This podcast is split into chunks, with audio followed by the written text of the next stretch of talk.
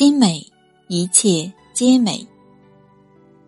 世间的每一个人，若能以禅心观身边之人，就能看到身边之人的美；若能以禅心观万事万物，就能看到万事万物之美；若能以禅心观世界，就能看到世界之美。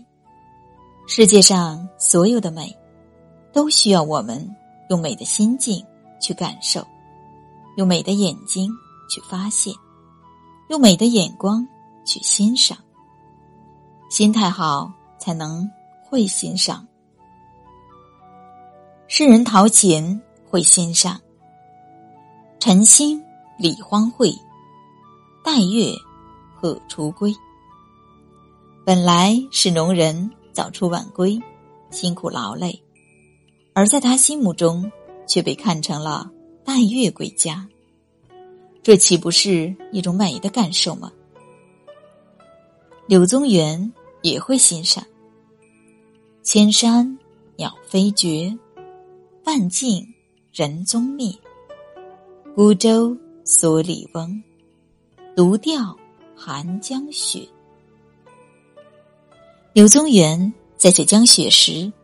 正是仕途不顺之时，孤处独立的老翁，实际是诗人心绪意绪的写照。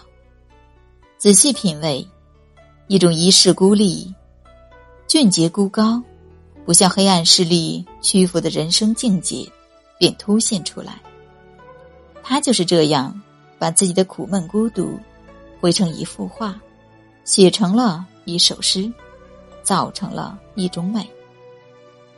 看来，如果懂得欣赏，即使平凡枯燥的生活，也会有它的温馨；身处嘈杂的闹市，也能感觉很美。若是不懂得欣赏，即使人在鲜花丛中，也感受不到美；即使身处人间仙境，也会感觉索然无味。这个世界并不缺少美。只是缺少发现美的眼睛，所以，我们必须练就能够发现美的眼睛，学会欣赏生活，学会发现美。只有心美的人，才会懂得欣赏；只有善于发现，才不会遗漏生活中的美好细节。只有如此，那些人生旅途中一切的阴暗和丑陋。才会远离我们。一个人如果用美好的眼光去看天空的星，就会感觉每颗星都是那么明亮；如果用美好的眼光去看地面的草，就会感觉每棵草都是那么可爱；如果用美好的眼光去看世间的人，就会感觉每个人都是那么可亲；如果带着满腹怨气，去审视，你便会觉得这个世界一无是处。人啊，心灵美，行为才美。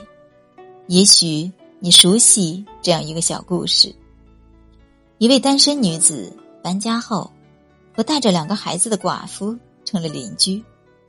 一天晚上，忽然停电了，那个单身女子刚刚点起蜡烛。隔壁邻居家的孩子就来敲门。阿姨，请问你家有蜡烛吗？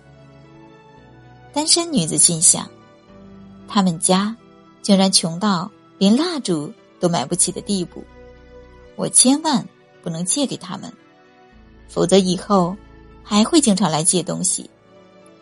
当他大吼一声说“没有”时，孩子说。妈怕你一个人害怕，让我给您送蜡烛来了。顿时，单身女子感到羞愧难当，无地自容。人生如同拍照片，选择的角度不同，照出来的效果也不同。用美的心态、美的眼睛去观察，看到的就是美好的生活；用糟糕的心情。迷茫的眼睛去审视，看到的就是闹心的生活。由此可见，心美，一切皆美。